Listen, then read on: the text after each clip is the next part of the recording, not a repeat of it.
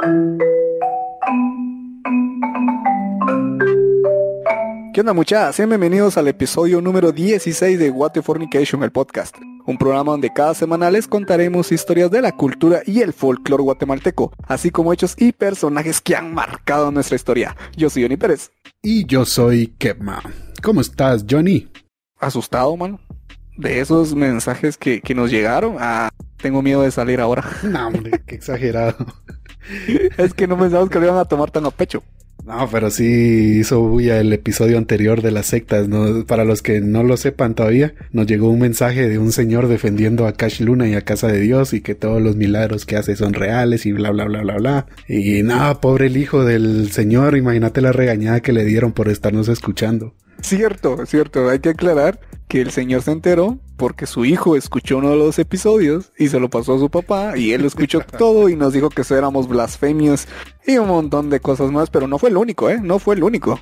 No, y también nos llegó otro a Messenger amenazándonos que éramos unos perros, que, hijos de Satán, que nos íbamos a ir al infierno y no sé qué tanta cosa. Que nos teníamos que... Eh, eh, nos da igual. Teníamos que disculpar, nos teníamos que disculpar ah, en este episodio. ¿Te disculpar públicamente con ellos? Porque no. yo no, no. Sostengo lo que es digo. Humor. Es, humor que, que, tiene, tiene verdad. Y creo que eso fue como, como que ah, les puyó el, el anito, lo que sintió ahí. Eh, eh, eh como que sí me dolió. Pero, eh, ¿sabes qué es lo que me dio risa? Que el señor en la parte final pone, y perdón por esto, no, ¿cómo era que puso? Ah, disculpe las palabras, creo así, ¿no? perdón por lo que... Ah, no, ya no, disculpe, perdón por la palabrota. Algo así, pero la, cosa es que te imaginas que va a decir una barbaridad, como si fuera el pirulo hablando. Pero resulta que su palabrota era tonteras. Tonteras, exacto. Son nuestras tonteras. Disculpen la palabrota, pero ya estuvo suave. Ah, muchachos, sí, los que se lo tomaron como es buena onda, hubieron bastantes que nos dijeron que, que sí, que estuvo chinero el episodio, pero bueno, esta semana estuvo llena de cosas, man. Sí, yo, yo creo que hay cosas peores de qué preocuparse en un episodio donde decimos que Cash Luna es un líder de secta, no, no es preocupante. Deberían preocuparse porque durante esta semana se destapó un caso de que está relacionado con las minas que están culpando al gobierno de corrupción, algo que ya se sabe, pero esto es un caso serio que es una investigación que hicieron varios periodistas internacionales y que es un caso tremendo que se le debería de prestar atención y que yo pienso que para ocultar todo esto, hicieron una cortina de humo y que es otra noticia que salió esta semana y es la iniciativa de ley 5272 que tanta polémica ha generado en redes sociales. Que así un contexto rápido, esta es una iniciativa de ley que crearon los diputados y que pretende penalizar y criminalizar a la comunidad LGBTQ haciendo referencia a que la familia debe ser hombre y mujer y que el que no sea así pues es anormal que está cometiendo un delito pero además también se criminaliza el aborto, algo que por el momento en Guatemala ya era ilegal, pero ahora quieren reforzar esa ley. Incluso si la mujer llega a perder a su hijo, ya la tratan como una criminal y esto nada que ver, creo que eso está, está mal tratar a, a una persona así, no es su culpa. Bueno, yo no sé qué tienen metido en la cabeza, pero sí tiene razón de la cortina de humo que hicieron. Y no solo de, de esto de las minas, también de eso de la gasolina, el gas, y el azúcar y toda esa onda. Mira el pan cómo está. Ahora sí sale caro comer pan, ¿eh? Las tortillas, todo, eso. pero no tanto. Ah, no, así una historia rapidita, así una historia rapidita. Fíjate que mi hermano estudia para periodismo. Entonces él tenía que ir a hacer una investigación con un familiar de una persona que murió con los eh, migrantes en México, cuando fue del camión que se volteó. Ajá. Por aquí vive una familia, entonces yo lo tuve que llevar de noche porque el señor solo lo podía atender de noche. Y yo me quedé en la colonia, no sé si sea una colonia peligrosa o no, pero me quedé en la calle esperándolo en el carro. Y se me acercan unos manes y me preguntan, vos, ¿qué onda? ¿Qué estás haciendo aquí? ¿No sos de aquí? No, solo estoy esperando a una persona, le digo. Ah, está bueno, pero aquí estamos organizados, me dijo, aquí estamos viendo qué, qué haces. Y sí me entró miedito, entonces me salí del carro y me fui a un puesto de comida callejera que estaba ahí con una señora. y le pedí un, mi vasito de atol y vi que eso no me iba a alcanzar para perder el tiempo, entonces pedí una tostada, después pedí otra doblada, después otra, pedí un rellenito, pedí otro vaso de atol y Ahora voy a ver, no, yo, me, yo, me, imagino el, el, monto final, a ver cuánto te costó todo eso. Pues a eso voy, que yo dije, ¿cuánto me va a salir todo esto? Y para mi sorpresa me dice la señora, son 11 quetzales. ¿Qué digo yo?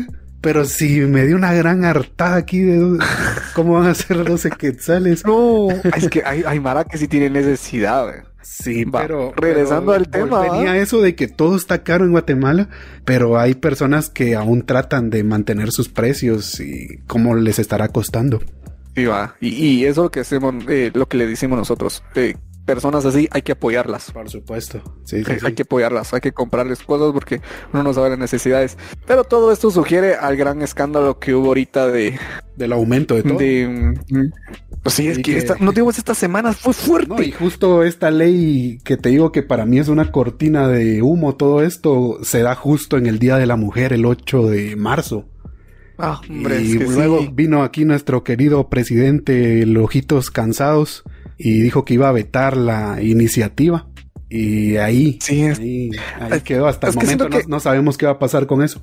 No, es que es otro rollo, mano. ¿Quién chingados? Imagínate que tenés una tu novia y, y se embaraza y pues por X y motivos, pues aborta, por una emergencia y que la culpen a ella y le empiezan a llevar al juzgado porque abortó. Es que no tiene sentido, man. Sí, es que y el presidente también le gusta que lo bañen en, ya saben qué. Ah, le encanta y le fascina. Yo no sé por qué dijo que sí a eso. Pero por eso la vetó. Pero ¿sabes por qué la vetó? ¿Por qué? Porque también por, No, porque le hizo caso a la protesta de la chava esta en la Bolívar. Ah, no. no, qué bueno eso. Yo, yo no lo creía hasta que me fui a Twitter y fui a revisar y vi el video y sí me quedé así como, él le da risa el man que todo, todo nervioso viendo para todos lados, dando ahí, pero para todos y como si estuviera en plena zona roja esperando el bus y viendo si no vienen unos mareros de la otra cuadra. Va a voltear a ver. Ese man no lo disfrutó nada. Estaba ahí solo porque dijo, no te animas, ¿verdad? Yo, yo sí me animo. Yo no sé cómo se le paró, man. Yo sí, me ponen a hacer eso, ni, ni huevo. No, no reacciono. Ay, sí, aunque me somate, no reacciono. Ay, qué, qué miedo, man. Imagínate los carros. Sí, ha estado intensa esta semana en Guatemala. y no solo en Guatemala, también internacional. Y es, eh, vamos a llegar a eso por el episodio de hoy, que está relacionado a lo que sucedió en México en el incidente o tragedia en el estadio de Querétaro, en un partido entre este equipo y el Atlas. Creo que vos y todos los que están escuchando se enteraron de esto, todo lo que pasó. Sí, sí. Fue lamentable eso.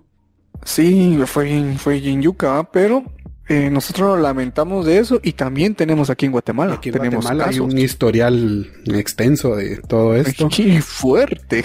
Y fuerte. Tal vez el caso más pesado del que vamos a hablar hoy no está relacionado con porras, pero sí sucedió en un estadio. Así que espero que disfruten o les guste este episodio que les hemos preparado hoy en Fornication mucho palabreo y vámonos a la intro. Vamos, vamos, vamos.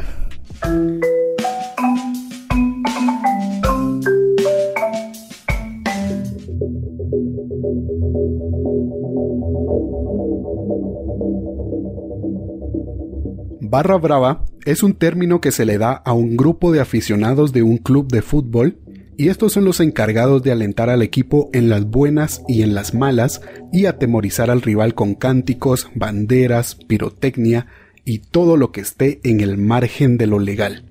Pero cuando la rivalidad va más allá de lo deportivo, esto puede resultar en un desastre.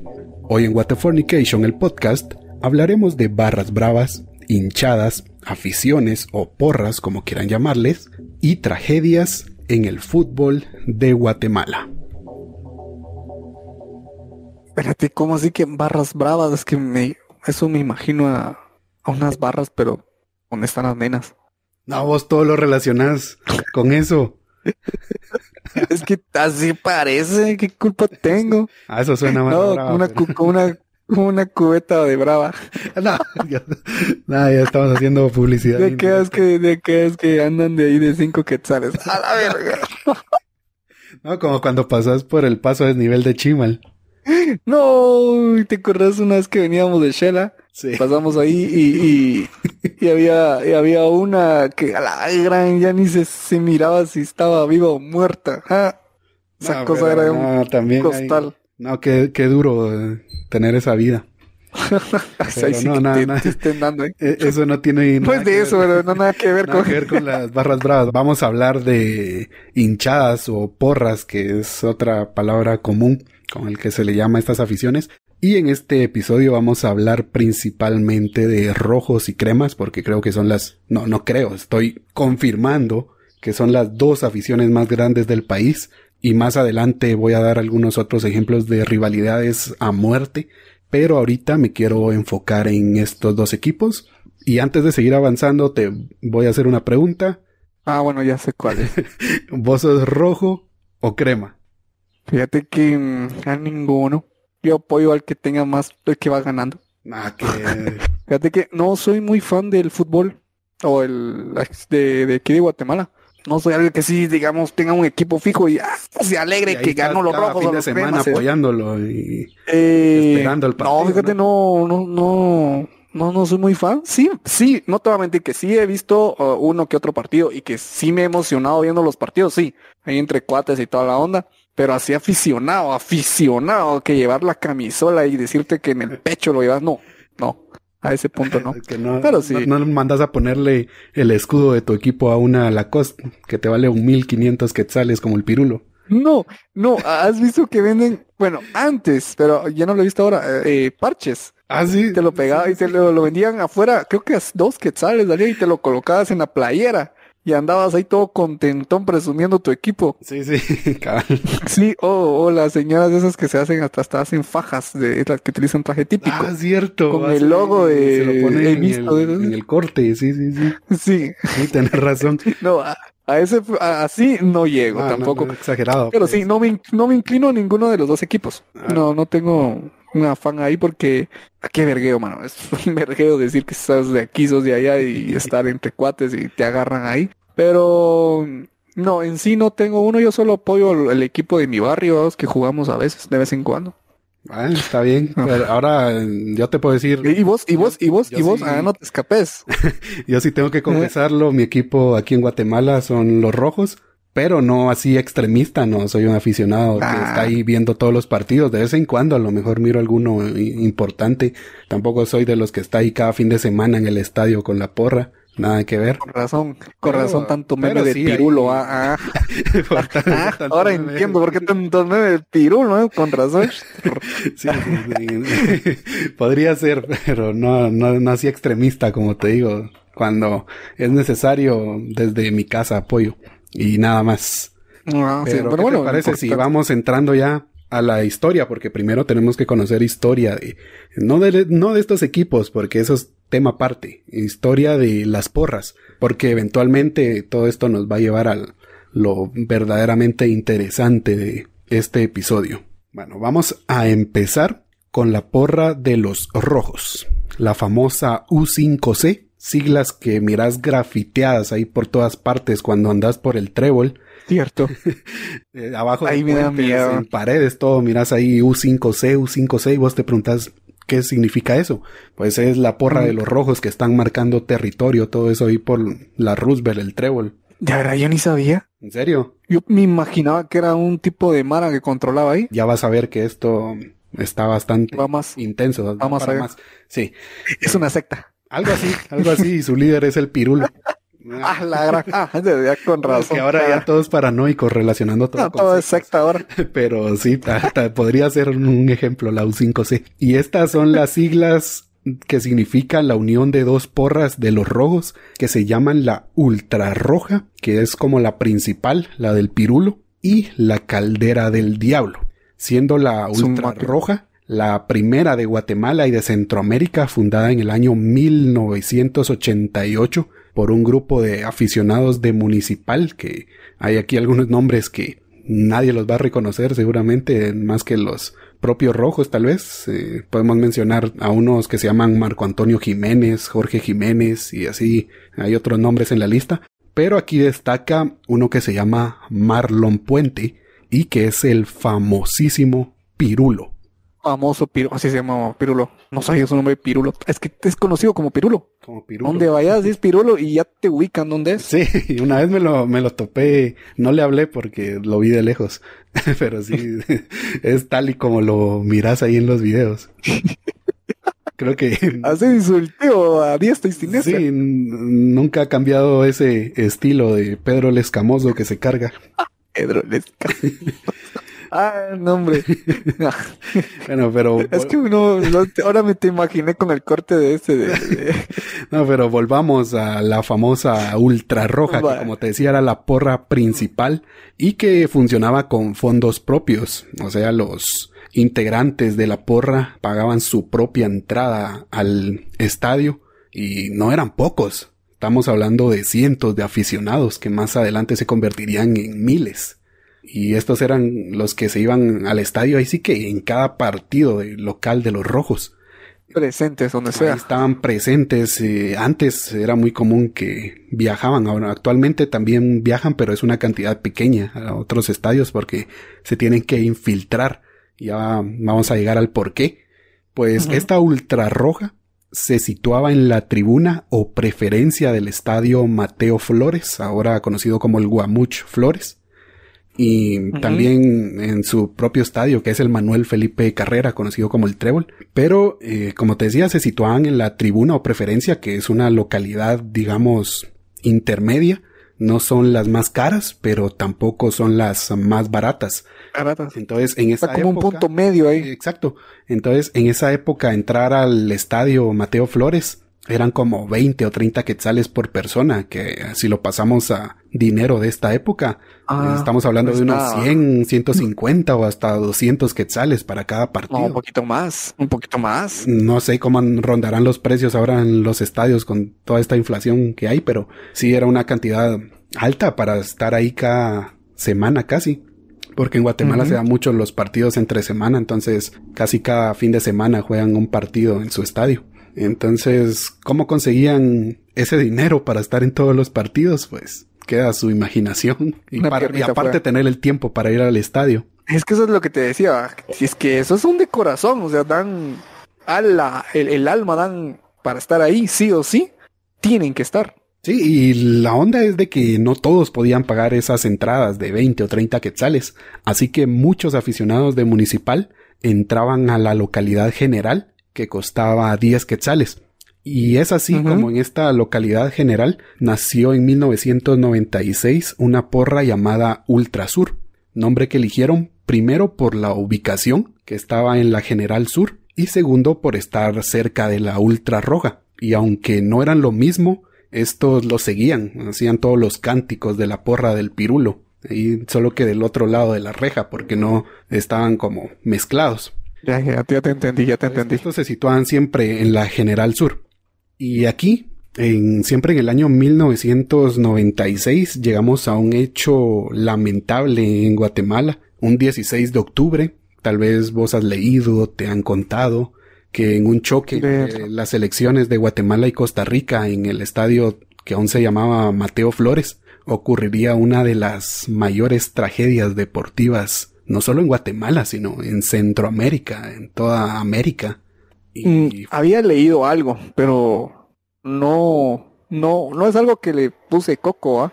pero sí dice que sí fue una antigua, pero sí, eh, reconocida. Hubieron muchos muertos. Ajá creo que sí vieron muchos muertos, heridos y que no sé qué, pero no fue, fue como que yo entendí que se quebró algo del estadio y todos sí vinieron en, No, ahorita te voy, a, te voy a contar bien qué fue lo que pasó exactamente, porque el estadio Mateo Flores con capacidad para tener 50 mil aficionados. Imagínate esa cantidad de personas. Creo que muy pocas veces se reúnen tantos así en Guatemala. Tal vez para cuando vino el Papa o no sé, para el concierto de Arjona que gratis, creo que sí juntó como cien mil personas. Pero imagínate tener cincuenta mil personas dentro de un estadio. Y era un partido importante. un partido importante porque Guatemala estaba ahí todavía compitiendo la clasificación al Mundial de Francia del 98 y enfrentaba a Costa Rica. Y spoiler, Guatemala no fue al Mundial y todavía no hemos ido. Todavía ni ha ido, desde ese entonces está peleando. entonces están peleando pero sí había bastante apoyo y esto hizo que los revendedores imprimieran entradas falsas y se las vendían ahí a la gente y no había realmente un control que viera que eran falsas, cuáles eran verdaderas y mucha gente se saltaba a los muros para entrarse al estadio y Dice que se metieron mar además, o sea, pero 50 mil todavía metieron a más. 50 mil, dice que al menos habían como otros 25 mil afuera del estadio con entrada en mano tratando de entrar. Entonces, digamos que había... Eh, como 70, 80. Unos 25 mil, 20 mil entradas que saber de dónde salieron. Y pues ya no había cómo entrar más gente. Y la General Sur, precisamente, que es donde te decía que se situaba la porra de los rojos, era el área más barata del Mateo Flores. Entonces ahí era donde más se juntaba la gente. Y iban tirando al que apareciera ahí enfrente, se pasaban, querían ver el partido y en una de esas rebalsó el área, ya no había espacio para más. Un testigo cuenta que hubo un momento en que él ya no sintió sus pies tocar el piso y que cuando se dio cuenta estaba caminando sobre otras personas y resulta que todo se trataba de una avalancha, se fueron unas sobre las otras, ya no se pudo detener la tragedia, todos iban cayendo como si fueran piezas de dominó, y una iba tirando a otra y a otra y a otra, y gente tratando de ingresar todavía al área. Ahí los iban aplastando, iban avanzando como podían. Ni, creo que ni se daban cuenta que estaban matando gente. Todos, todos estaban yéndose hacia abajo. Ajá. Pero, ah, qué feo. Imagínate ir a un lugar y que ya no sentas tus pies tocar el suelo y quieras detenerte y cuando miras te van cargarito y viene una persona y te golpea y vos caes y jalas a otra. a gritar ayuda y nadie te escucha, mm. porque además de todo eso se dice que la música del estadio estaba a todo volumen por los parlantes, además de que el resto de las localidades estaban gritando apoyando a la selección, mientras que en la General Sur morían aplastados, mientras otros aún trataban de ingresar, no se escuchaba nada. ¿Quién va a escuchar eso? Imagínate una bulla acá, las bocinas dándole con todo, gorgoritos, trompetas, algunos llevan hasta redoblantes ahí de sus hijos de primaria que tocaron para el 15, haciendo bulla y vos ahí, ¡eh, ayuda! Te dicen, ay, pobrecito, solo te ignoran. Sí, qué horrible. Y fue entonces cuando alguien gritó, ¡un muerto! Y ahí empezó el caos total. Después todos empezaron a tirar ahí. De empezó a pedir que se le abrieran las puertas, pero la policía se negaba porque lo tenían prohibido. Más gente seguía siendo aplastada y al final, al parecer, un general que había por ahí se saltó de su tribuna y fue a obligar a los policías que abrieran la puerta, pero ya era demasiado tarde. Los aficionados empezaron a salir como podían y luego entraron. Puro hormigueros onda. Sí, qué horrible. Entraron los paramédicos, iban sacando cadáveres y colocándolos en fila. Y iban, ahí sí que por docenas sacaban gente. Y el reporte final indica que ese 16 de octubre de 1996 murieron 84 personas y entre ellos habían 6 niños y 7 mujeres. O sea, lo que, lo que pasó en México fue tragedia lo que pasó en México, pero no se compara con lo que pasó aquí. Son casos distintos totalmente, porque lo que pasó. Bueno, sí, sí, pues, pero, pero. aquí. fue muy 84. 84. y no contando los heridos. Hay heridos que, según el reporte, habían más de 200 personas heridas con fracturas.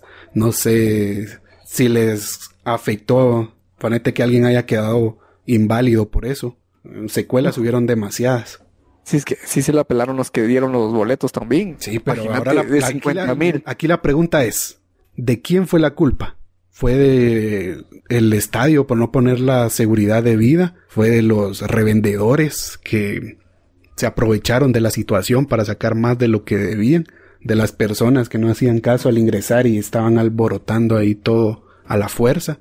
Es difícil Creo que es una combinación de todo. Creo que no ganaríamos nada con buscar culpables, pero es una parte triste en la historia de Guatemala.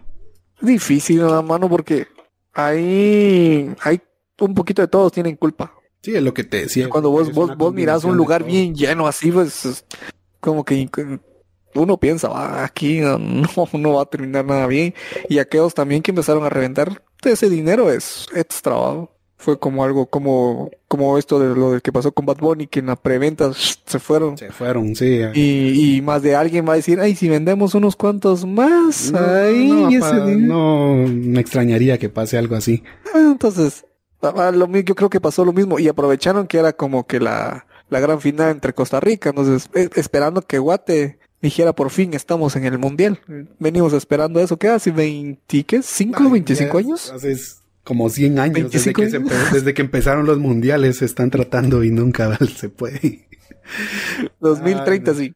Bueno, a lo mejor algún día vamos. No, pero ya volvamos a las porras porque nos salimos un poco del tema, pero creo que era necesario para entrar en contexto porque volvemos a la porra Ultrasur de los rojos y que tras esta tragedia en el Mateo Flores se dejó de usar por un tiempo esta localidad, la General Sur. Y como ya te había contado, esta porra se situaba ahí, así que se fueron a otras localidades. Y no sé si fue por esto, pero eventualmente la porra dejarían de llamarse Ultrasur. Y al final, mm, tras un cambio de, de nombres, terminó llamándose la Caldera del Diablo. Así era como se le llamaba entonces a la porra de los rojos, que no era la que estaba en la preferencia o la tribuna, que como te decía era la principal. No, hasta me gusta la caldera del diablo, suena así como barrio. Sí, eso te iba a decir que, Respeto. que es un nombre. ¿Vos me está así? Buenísimo. Uy, me decís así, perdone usted, a ver, pase por acá, siéntese. Ya, soy a barrio pesado. Pero, pero, a ver, ¿quién le cambió el nombre a esto? ¿Por qué le cambiaron el nombre? No sé, como te digo, no como antes se llamaban Ultrasur porque se situaban en la General Sur. Bueno, ajá. Y era como una porra más pequeña de la Ultra Roja. Que al final se hizo enorme porque muchas personas no tenían los recursos Era- para ir a era esas más barato. localidades. Y al final se hizo una porra de miles de, de personas que estaban en esta Ultrasur y que evolucionó a la caldera del diablo. Pero mientras todo esto ocurría, en 1996 también se formaba otra porra, pero sería la de los cremas del comunicaciones, Rivales de, desde hace cuándo, ¿no? de, de añales. Añales. Mientras los rojos preparaban ahí su, su caldera del diablo, los cremas también, ahí estaban preparados. ¿Qué? Caldera del, De- caldero del crema. Caldo de frijoles con crema. Caldo de... No, Sí. no. No, eh, No, eso no da respeto, pero... Eh, Esto era un grupo de aficionados que se separaron de la porra oficial porque tengo entendido que los cremas sí tenían una porra oficial del equipo y esta se situaba por lo general en la preferencia del estadio. Así que lo mismo, pasó lo mismo. Este grupo de aficionados decidió separarse y se fueron a la General Sur. Así que adoptaron también el nombre de Ultrasur. Aquí por obvias razones no me animo a decir que Ultrasur fue primero. Así en mi ignorancia creo que fue la de los rojos. Pero eh, no vamos a indagar en esto, solo que la de los cremas también se llamó Ultrasur. Tienen el Me mismo gusta nombre. la palabra ultra, ¿ah? Pero, Ultra. pero actualmente esta porra sigue activa. Solo que hicieron ahí un cambio. No se escribe así como tal Ultrasur, sino cambiaron la letra U por una V. Así como Café Tacuba. Ya, ya te entendí. Sigue, sigue llamándose Ultrasur, solo Sí, que así, con no- un no cambio de letra. nombre. Esta barra de los cremas a lo largo de su historia ha tenido muchos cambios y una característica es que no hay un líder como tal. Es un grupo el que toma las riendas y organiza el resto, que están muy bien organizados, por cierto. Y hasta aquí, todo calidad, puro uts pim pim, gente apoyando a sus equipos, las rivalidades dentro de la cancha y se están tirando cánticos y el rival responde, luego tiran pirotecnia y el rival igual responde con otra A cosa. ver, a ver. Todo bonito, todo, eh, todo bonito. Es que me lo estás diciendo así, muy chilero, muy de huevo, pero algo debe tener, o sea, Sí, eh. porque algo se... No, es que yo siento que ahorita más a decir, algo hizo los cremas, mapulearon a uno, se echaron a alguien, algo así. Me siento esto. Aquí vamos a darle un giro total a la historia. ¿Qué Ah, bien, parece? bien desea que... Y es que me lo estabas diciendo muy bonito. Sí, es que A ver, a ver, eran grupos ¿qué- de aficionados, eran eh, gente que le estaba dando dinero al club y nada más. Estaban apoyando al equipo que les gustaba, pero en el año de 1998 al club municipal se le ocurrió la brillante idea de darle alas a la porra roja, o sea, tener un grupo de fanáticos organizado y oficial.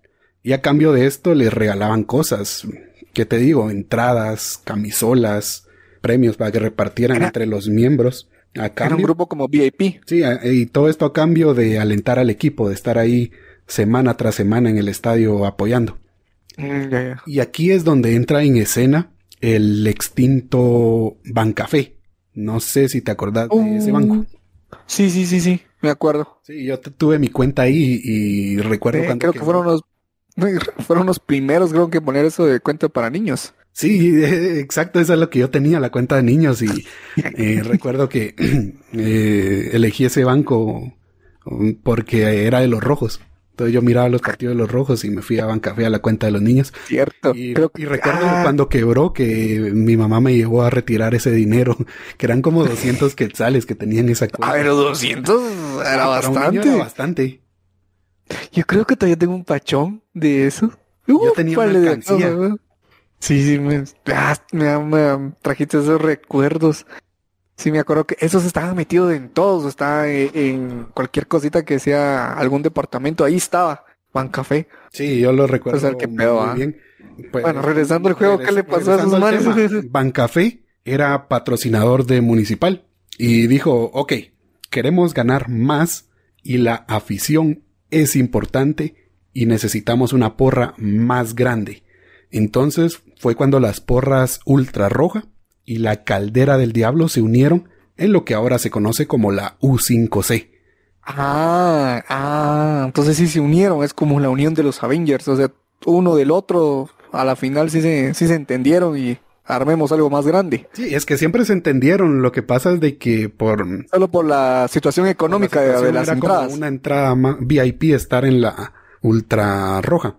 Ah, ya, ya, cuando entró en acción cuando se involucró en la escena el Bancafé y el club municipal diciendo que querían una porra oficial, eh, ya se lograron unir. Pero como te digo, esto trajo consigo bastantes problemas. Ahora ya no solo se apoyaba municipal, sino había dinero de por medio. Ya habían como más recursos para atraer más gente. Y aquí fue donde los rojos prácticamente la afición le declaró la guerra a comunicaciones, una rivalidad que ya venía siempre ha existido, pero nunca así a muerte, por así decirlo. Esto generó odio y violencia cada vez que estos equipos se enfrentaban. Sí, pues, o sea, ellos hicieron que se unieran todos. Sí, yo en, lo lejos tengo recuerdo de haber visto en televisión que en el estadio se veía de un lado a los cremas y del otro lado a los rojos y cada quien alentando pero ya cuando se dio esta unión se mezclaron ahí bastantes personas con diferentes intenciones y lo que querían era demostrar que ellos eran como superiores al rival, tanto como rojos y cremas querían hacer lo mismo. Y ahora te preguntarás qué estaba sucediendo desde el otro lado, desde la afición de comunicaciones. Y pues era prácticamente lo mismo. Los primeros líderes de la Ultrasur Crema se fueron llegaron otras personas que lo que querían era promover el odio hacia los rojos, generando así una larga lista de hechos violentos antes, durante y después de los encuentros. Ah, que siento que está bien algo feo. Sí, básicamente era lo mismo que sucedió en México entre las barras del Atlas y el Querétaro. Ah. Fue noticia mundial. Solo que aquí en Guatemala nunca se dio algo así dentro del estadio, pero casi siempre salían a volarse riata ahí afuera del estadio. Eso es cierto, eso es cierto. cuando se lo encontraban a algún rival en otra parte, incluso un día que no era de partido, si miraban ahí y decían, vos tenés algo pendiente conmigo del domingo y vení, te vamos a darnos ahí un tiro. No, uno. Y es curioso porque no solo ahí, he visto en las, no sé, va, eh, en mi pueblito he visto que en XY, podemos decir cantinas que eran, porque eran cantinas, solo amar a, tomar iba. Pero si ponía cierto equipo, pues llevaba su camisola rojo crema, llevaba y se ponía con sus cuates y se ponía a quemar cohetes, sea, agarraban los cohetes y a un gol y los cohetes. Y pasaba alguien de otro equipo, le tiraban la faja de cohetes de una vez. Sí, a veces por la misma emoción le, le celebraban en la cara o lo provocaban. Te vamos ganando, somos mejores. y el otro sentía la necesidad de responder. No sé si viste cómo se inició todo lo del Atlas y el Querétaro, que hubieron videos de cómo los aficionados del Atlas provocaban a los del Querétaro que al final se dio la vuelta y fueron ellos los que terminaron siendo perjudicados. Era, era esto lo que sucedía en los estadios de Guatemala, rojos y cremas provocándose, ahí sí que por la, las rejas que los dividían, y ya cuando salían a las calles se las arreglaban. Sí, eso sí he visto. Creo que en las noticias salieron varias veces que han quemado buses o han agarrado, eh, se han agarrado cuentazos y ha llegado la policía y los han enchachado y toda la onda, por lo mismo del escándalo que han hecho fuera. Sí, y, y fuera, eso es algo importante porque esta noticia de México fue viral porque sucedió dentro del estadio. Aquí en Guatemala, que yo sepa, nunca ha sucedido algo así. Casi siempre van a pelear afuera. Era cuestión de tiempo para que algo malo pasara ante la vista de todos. Y eso sucedió un 27 de abril de 2014, cuando el joven Kevin Díaz, un aficionado de comunicaciones, Caminaba por el estadio El Trébol junto a su novia y su hermano, cuando de repente un grupo de la U5C de al menos 20 personas se le acercó, le pidieron que se quitara la camisola de los cremas, así que Kevin Díaz no tuvo opción, tuvo que hacer caso, pero no fue suficiente. Empezaron a golpearlo con lo que tenían, le tiraban piedras, le daban con palos, lo agarraban a patadas, con lo que fuera, y así terminaría siendo apuñalado y falleciendo en el lugar sin que los bomberos pudieran hacer algo para ayudarlo. O sea que si lo agarraron a costal de yo creo que puñetazos. controlarlo, lo agarraron con un odio solo por odio. solo por llevar la camisola de los cremas. Y yo que soy rojo me avergüenzo de este hecho. Humano, es que miedo, imagínate ir tranquilo y y que te agarren así, que con su hermano, te obliguen. su novia, no eh, creo que, su los, novia. que los estuviera provocando. Sí, es lo que me pongo a pensar. pobrecita, su novia, qué impacto. Sí. Y el hermano, ver cómo puñalan a, tu, hermano. no, qué feo. Recibir cuentazos de 20 personas ya. Y todavía lo apuñalan, a ver si está muerto. Sí hubieron algunos eh, que agarraron, pero creo que el principal que condenaron fue uno que se llamaba Francisco Antonio Pirir que fue condenado a 15 años de prisión luego de que le encontraran en su casa. No sé si era la camisola de este Kevin Díaz o era otra, pero era una camisola de comunicaciones ensangrentada que este man guardaba como un trofeo. O sea, es aquel que al que somataba era un trofeo para él. Sí, y llevarse la camisola. se vio también en eso de Atlas y Querétaro. Los de Querétaro, que fueron los que destrozaron al equipo rival, eh, se tomaban fotos con las camisolas ensangrentadas ah, del equipo rival. Como que es algo común, como que... Como orgullo. como que cuando golpean a un rival y le quitan la camisola, se la llevan de premio. Sí, como que el orgullo... Qué, que... la verdad, porque los están delatando solos. Si se la llegan a encontrar se van presos. es, evidencia. Y así le pasó a este mamá. Así le pasó a encontraron la camisola. Lo habían atrapado, pero no habían pruebas contundentes. Él fue. Y le encontraron esa camisola. 15 años de prisión. Sigue ahí todavía. Todavía. Y... Sí, sigue ahí. Fue en 2014. Sí, fue en el 2014. Como que no pudo controlarse porque después hizo unas declaraciones donde se le veía arrepentido. Esto lo cito tal y como él lo dijo. No valió la pena haber actuado como lo hice. Yo me lo busqué. Hice lo que me dijo Pirulo. Oh, no jodas. Pues eso fue lo que él declaró. Y tras esto, eh, Marlon Puente, el famosísimo Pirulo, fue señalado de incitar a la violencia y fue capturado un 13 de mayo de 2014. Y junto a él, eh, atención con esto, esto sí está gracioso, Junto a él se capturó a otras dos personas que habían llegado a la torre de tribunales a apoyar al Pirulo. ¿Cómo así? ¿Cómo así? Así apoyarlo, apoyarlo. Sí, a así como hace que estaban con él, que iba a salir de esta. Entonces vino la policía y digo, ah, ustedes estaban ahí también, vénganse para acá también, vámonos, se van presos. Sí, se los, agarraron ahí. Todo Pirulo. Sí. no, pero literal los agarraron ahí. Sí, ahí donde estaban ahí como si fueran los tribunales ahí apoyando al pirulo de que era inocente. Pues la, la, onda es que después de dos meses el pirulo pudo salir libre tras pagar una fianza. Escucha esta cantidad de 200 mil quetzales. ¡Hala! Bueno, al menos eso es lo que dice el reporte oficial y que están en la prensa, en el diario, en todas partes, que esta fue la fianza que le que tuvo que pagar el pirulo para poder salir. 200 mil. Sí, y dijo que unos amigos le prestaron el dinero para irse libre. y, y por todo lo legal. o sea, decir normal, llamas a tu cuate. Vos, ¿qué onda? Fíjate que estoy aquí preso. Tenés ahí 200 mil quetzales que me prestes. Tengo una duda. y sacaron a los dos que arrestaron. No, es una idea. La cosa es de que el, el, que estaba dando de qué hablar era el pirulo, porque eh, él siempre está ahí criticando al gobierno y a todo, se mete con el que sea. Y él aprovechó para ahí dar de qué hablar. Decía que lo estaban encerrando porque había una mafia detrás de todo eso, que él era inocente y pues él no fue el que golpeó a este Kevin Díaz. Bueno, pero según bueno, las sí declaraciones, eh, él como líder el... era el que los incitaba a la violencia. Ahí lo agarraron porque era la cabecilla de, directamente del grupo. Sí, pero sí, él, él, era el líder, entonces tenía que, de cierta forma, pagar Como que ca eso. cayó responsable de pero eso. Pero así de facilito. Bueno, no fácil, porque son 200 mil. 200 mil es Pero imagínate entre los miles de aficionados de los... Pues yo me imagino que todos hicieron cooperacha. Ahí sí, bueno, cada uno no llegó. Dice, ahí es un grupo bien organizado. Ponete, cada uno dice, aquí van 10 quetzales cada uno y sacamos al pirulo y ya está. Sale fácil. Hasta ritmo eso. él se lo prestó, se lo prestaron unos amigos y tras esta liberación se cerró el caso de Kevin Díaz. No sabemos así públicamente qué más ha pasado, pero por el chavo este que fue declarado culpable, que era el que tenía la camisola, sí lo metieron 15 años a prisión. Ahí en Pero unos sí. 7, 8 años va a salir.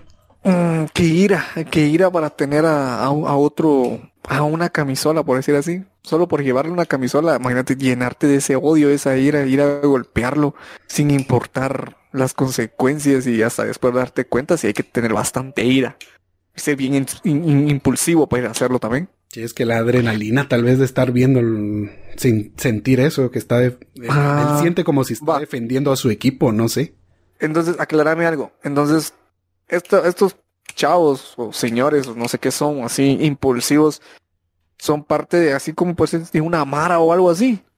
Mm, Es que es difícil, ¿no? Tenezcan a, un, a una, a una clica. No, sí, no, porque si catalogamos a las porras, bueno, todas las porras en el estadio son una sola, pero ya Ajá. fuera del estadio están también separadas como por, voy a decir la palabra, creo que no es correcta, pero como clicas de, de diferentes zonas. Cada grupo tiene su afición en las colonias, principalmente de la capital, en Misco, Villanueva, todo eso.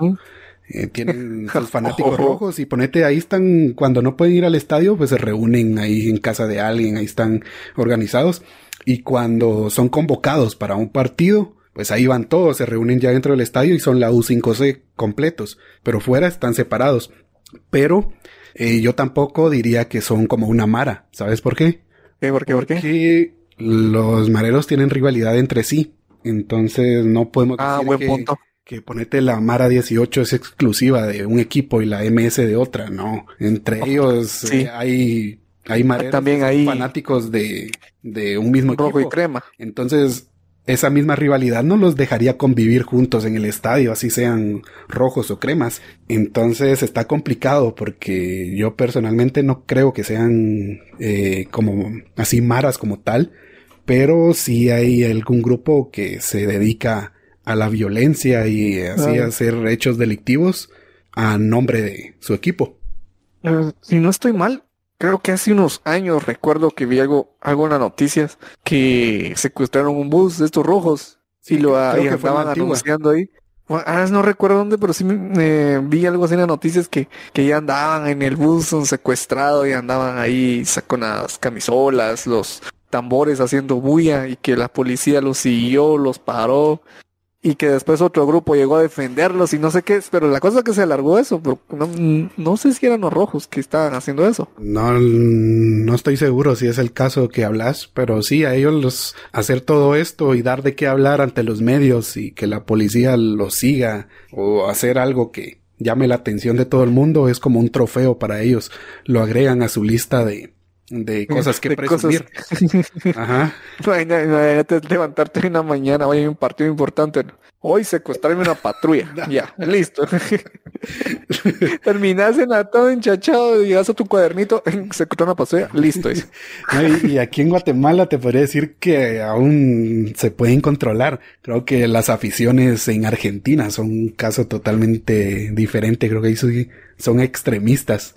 Toda la, hay, algo que te, hay algo que te quería comentar también, es que la seguridad es aquí en, Guatemala, tanto en estadios, no está tan buena. No hay, ah, aprovechando eso, una vez eh, con un amigo fuimos al Estadio Pensativo en la Antigua. Jugaba, bueno, fuimos porque era día de partido y queríamos hacer algo diferente en la Antigua, así que nos fuimos al Estadio Pensativo, jugaba la Antigua Guatemala contra Comunicaciones.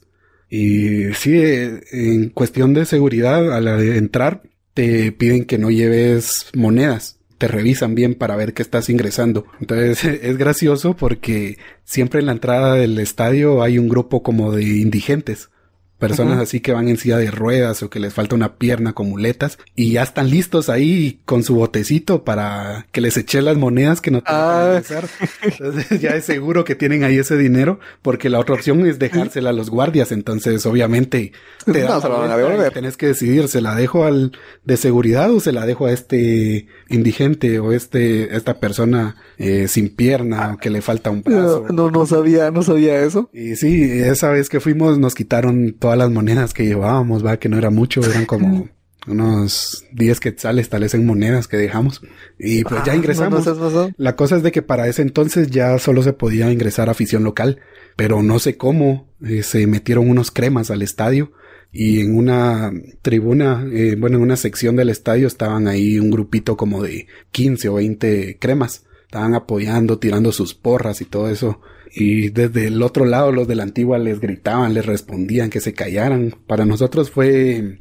Eh, era hasta gracioso. Qué bueno que no se fue a más dentro del estadio. Pero sí después parece que llegó la policía y los quería atrapar. No sé si lograron huirse.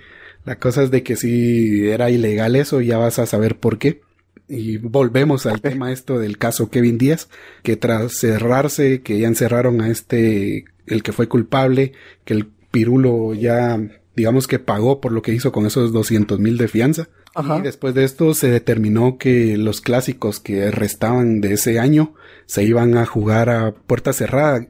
Yo creo que era una llave, no sé si era semifinales o finales, algo así. La cosa es de que se iba a terminar de jugar a puerta cerrada, o sea que no iban a haber aficionados. Y en campo neutral o sea, en el Estadio Nacional Mateo Flores, que ahora es el Doroteo ah, Guamuch Flores. Doroteo. Ya que el Estadio de los Cremas es el Cementos Progreso y el Estadio de los Rojos es el Manuel Felipe Carrera, el Trébol. Entonces no querían que hubiera un local como tal, sino un campo ahí intermedio. Entonces ahí entró en acción el Mateo Flores. Además de esto, el Pirulo fue vetado del Estadio Manuel Felipe Carrera, el Trébol, ya que era el líder de la U5C y con esto Municipal pudo, ahí sí que un poco nada más, controlar la violencia del resto de los aficionados, aunque eso no los detiene. Pero el Pirulo ya no puede ingresar hasta hacer parte de la porra roja. Y cuando juega Municipal de local, hay que aclarar, tengo entendido que se le ha hecho la invitación a otros estadios para que vaya, pero no ha querido porque es, es un rojo 100%. Ya. Entonces no va a aceptar eh, no apoyar a su equipo en su estadio, así que tiene ahí su, su grupo de aficionados, eh, este famoso programa Pasión Pentarroja con el que está ahí siempre al tanto de su equipo. Y, sí, ahí sí lo he visto. y, municipal para él lo es todo, creo que quiere más a municipal que a su familia.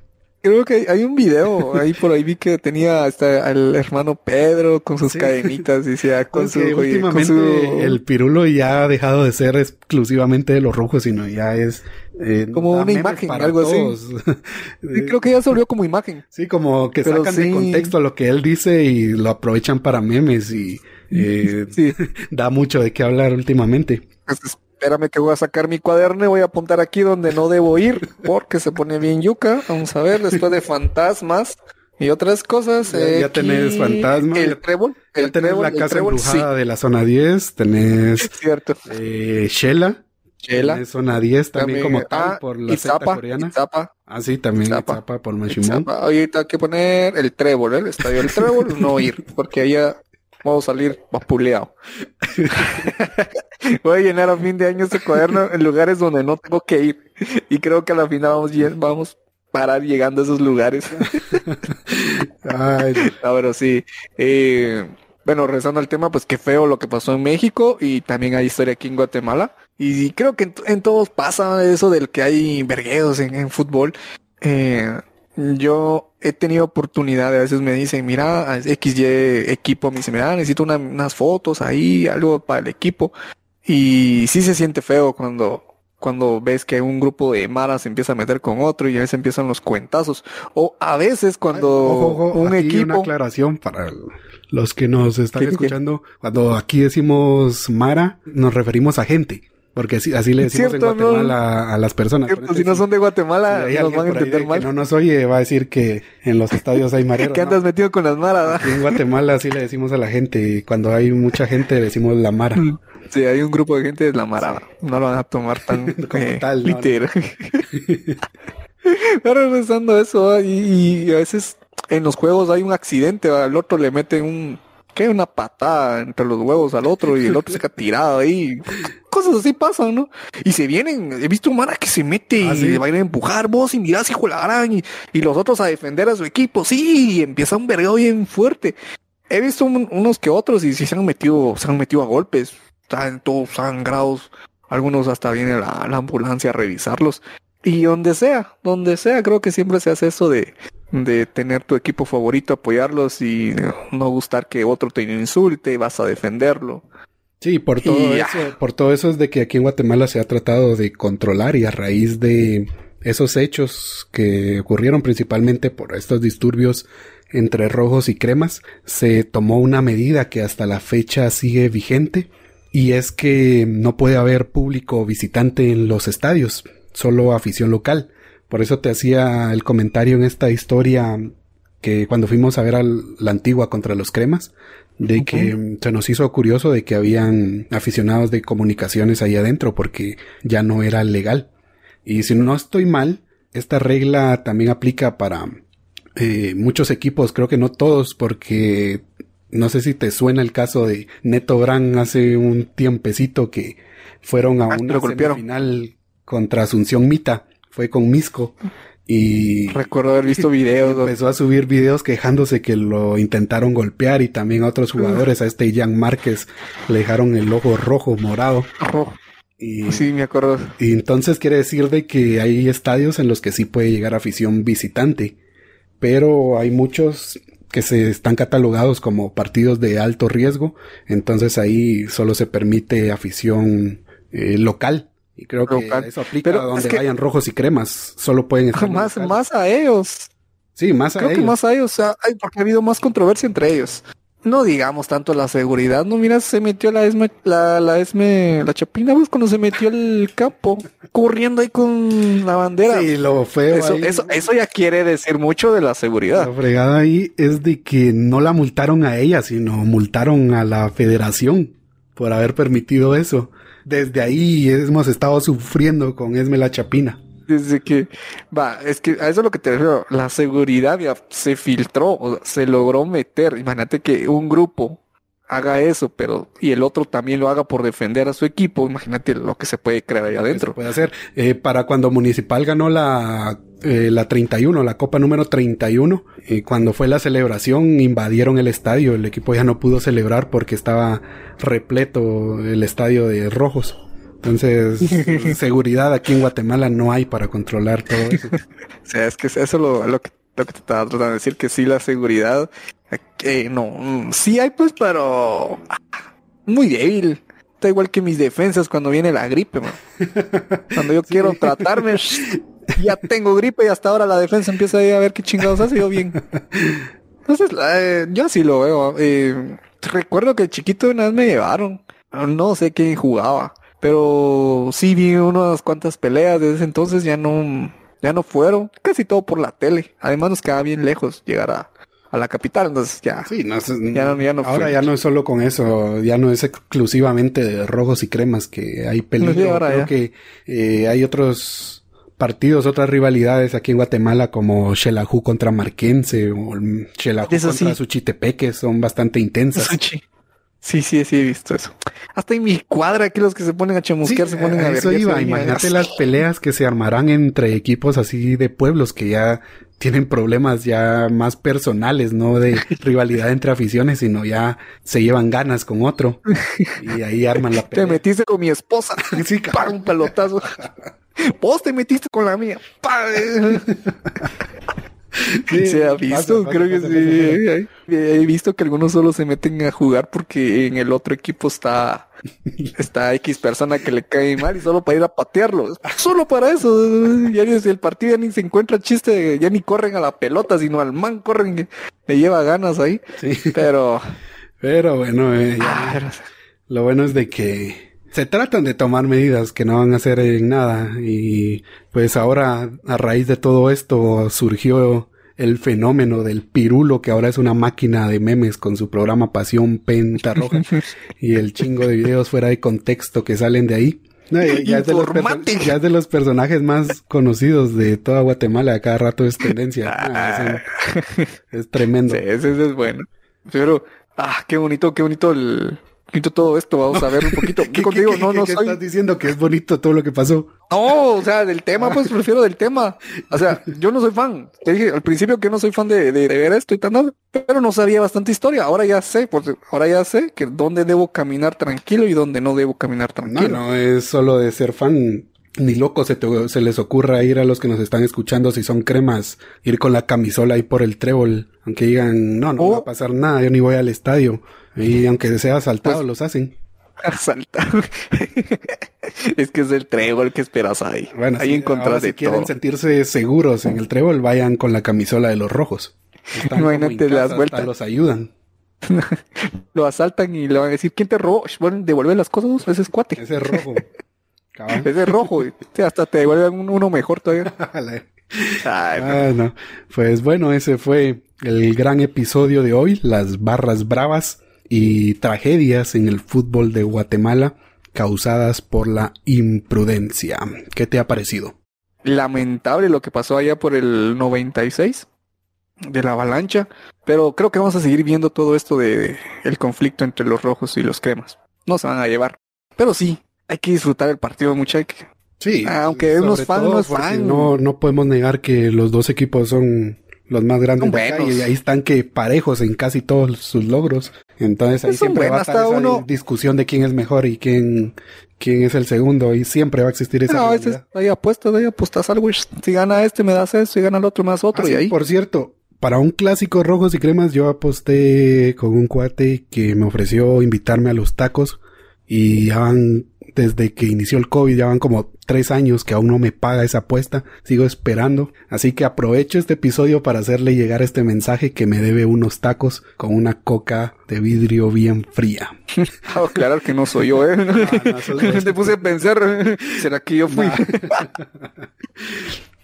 No, pero buena onda, muchas por escribirnos, por darle ahí apoyo al episodio y defendernos de seguidores de Cash Luna. Esto ha sido todo por hoy. Recuerden escucharnos en YouTube, Spotify, Apple Podcasts, Google Podcasts y en cualquier otra plataforma. Nos encuentran como Waterfornication y también nos pueden seguir en Twitter, Instagram y Facebook donde estamos a punto de llegar a los 100.000 seguidores. De verdad que muchas gracias por eso. También estamos ahí en todas esas redes como Waterfornication.